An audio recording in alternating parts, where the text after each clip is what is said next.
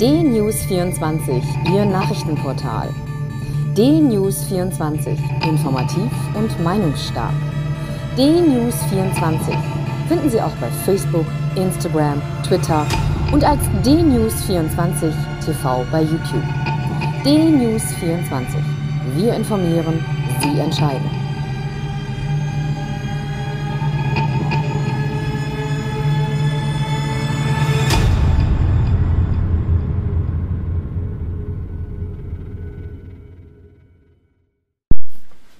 Guten Tag, ich bin Uwe Matthias Müller und freue mich, dass wir heute wieder einige Gedanken miteinander teilen können. Das neue Infektionsschutzgesetz ist gestern von Bundestag und Bundesrat verabschiedet worden und am Abend vom Bundespräsidenten unterzeichnet worden ist, tritt heute in Kraft. Im Vorfeld der Novellierung dieses Infektionsschutzgesetzes gab es viel Kritik von handwerklichen Fehlern war die Rede. Es wurde vermutet, dass ähm, es verfassungsrechtlich bedenklich sei. Und das sind alles Fragen, die man diskutieren kann und die möglicherweise nicht nur berechtigt sind, sondern auch beantwortet gehören. Es war von großer Eile in der Beschlussfassung die Rede.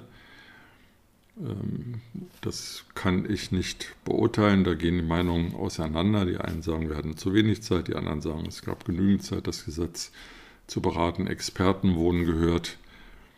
Nun, jetzt ist das Gesetz in Kraft. Und damit ist immerhin dem Genüge getan, was in den letzten Tagen und Wochen gerade von der Opposition im Deutschen Bundestag immer wieder gefordert wurde, nämlich dass die Parlamente stärker einbezogen werden sollen. Hier hatte der Bundestag und hatte die Länderkammer, der Bundesrat Gelegenheit, über das Gesetz zu befinden und für den Fall, dass nicht nur die aktuelle Coronavirus-Pandemie sich noch verschärft, sondern auch für künftige Katastrophenfälle Maßnahmen zu planen und vorzusorgen. Das klingt in meinen Ohren erstmal nicht schlecht. Ähm, allerdings gebe ich zu, natürlich muss das parlamentarisch diskutiert werden und muss man als Regierung für ein solches Gesetz eine Mehrheit finden.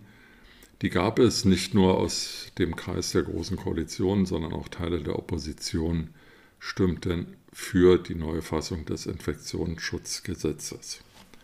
Soweit, so gut. Gegen die gestrige Tagung des Bundestages und des Bundesrates gab es Demonstrationen. Es ist die Rede von etwa 15.000 Demonstranten, die sich äh, zwischen Brandenburger Tor und Reichstag versammelten und etwa die Hälfte von ihnen sollen Bürgerliche gewesen sein, die Angst um ihre Grundrechte hatten. Ähm, die andere Hälfte der Demonstranten wird zu den Verschwörungstheoretikern, Aluhutträgern und Rechtsextremisten gezählt. Ob dieses Verhältnis so stimmt, 50-50, weiß ich nicht. Jedenfalls hat sich wohl die Mehrzahl, die ganz überwiegende Mehrzahl der, Demonstranten nicht an die Auflagen gehalten, also weder Abstand gewahrt noch Maske getragen. Und deswegen sollte die Demonstration dann irgendwann aufgelöst werden. Die Demonstranten weigerten sich, die Demonstration aufzulösen. Daraufhin wurden Wasserwerfer eingesetzt, die allerdings nicht die höchstmögliche Effektivität ausspielten, weil die Demonstranten zu einem nicht geringen Teil Kinder und kleine Kinder mit sich führten. Das finde ich persönlich verwerflich, denn Kinder hier zu instrumentalisieren, äh, stört mich schon bei jeder linken Demonstration und bei solchen Demonstrationen wie gestern eben auch. Kinder und Kleinkinder haben auf solchen Veranstaltungen nicht zu suchen. Das ist zu gefährlich. Sie verstehen nicht, worum es geht und haben auch keine eigene politische Meinung, die sie qualifiziert ausdrücken können. Das Schlimmste allerdings, was gestern passierte, war der Versuch, die politische Willensbildung zu verhindern. Es war der Versuch, Abgeordnete am Betreten der Bundestagsgebäude zu hindern oder Journalisten berichten zu lassen über die Ereignisse. Und der Höhepunkt des Verwerflichen ist, dass durch wen auch immer vermutet wird, durch einige AfD-Bundestagsabgeordnete, Privatpersonen Zugang zum Reichstagsgebäude erhielten und dort in ungehindert Bundestagsabgeordnete anpöbeln, beschimpfen und attackieren konnten. Der Presse ist zu entnehmen, dass einige Bundestagsabgeordnete die Mitarbeiter anwiesen, die Büros, ihre Büros von innen zu verschließen, weil sie Angst vor Gewalttätigkeiten hatten. Das sind nicht demokratische Methoden, das sind die Methoden der SA Ende der Weimarer Republik. Die SA versuchte auch damals schon, Reichstagsabgeordnete einzuschüchtern und durch persönliche Angst politische Ziele zu erreichen.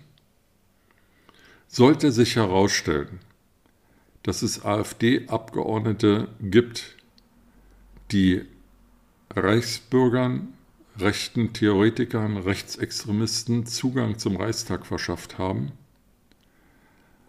und die unbeaufsichtigt, unkontrolliert im Reichstag herumlaufen ließen und die dann wiederum Bundestagsabgeordnete körperlich attackierten, dann ist das die rote Linie, die überschritten wurde. Die AfD wandelt eh auf einem ganz schmalen Grad der Demokratie und der demokratischen Akzeptanz. Und bei aller Fundamentalkritik, die sie übt, und dazu hat sie möglicherweise auch das Recht, ist doch die körperliche Attacke, Attacke von politischen Gegnern inakzeptabel und nichts anderes als Terror. So hat auch der Terror in den 60er und 70er Jahren begonnen, den die Rote Armee-Fraktion damals bis zum Exzess trieb.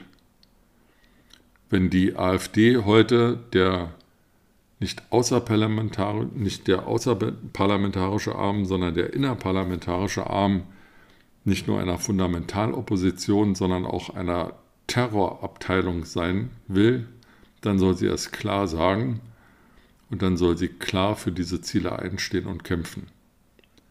Zu leugnen aber, wie das gestern wohl der Fall war, und dann scheibchenweise zuzugeben, dass man solche Leute in den Reichstag hereinließ, aber ja gar nicht wusste, was die dann tun würden, das geht nicht.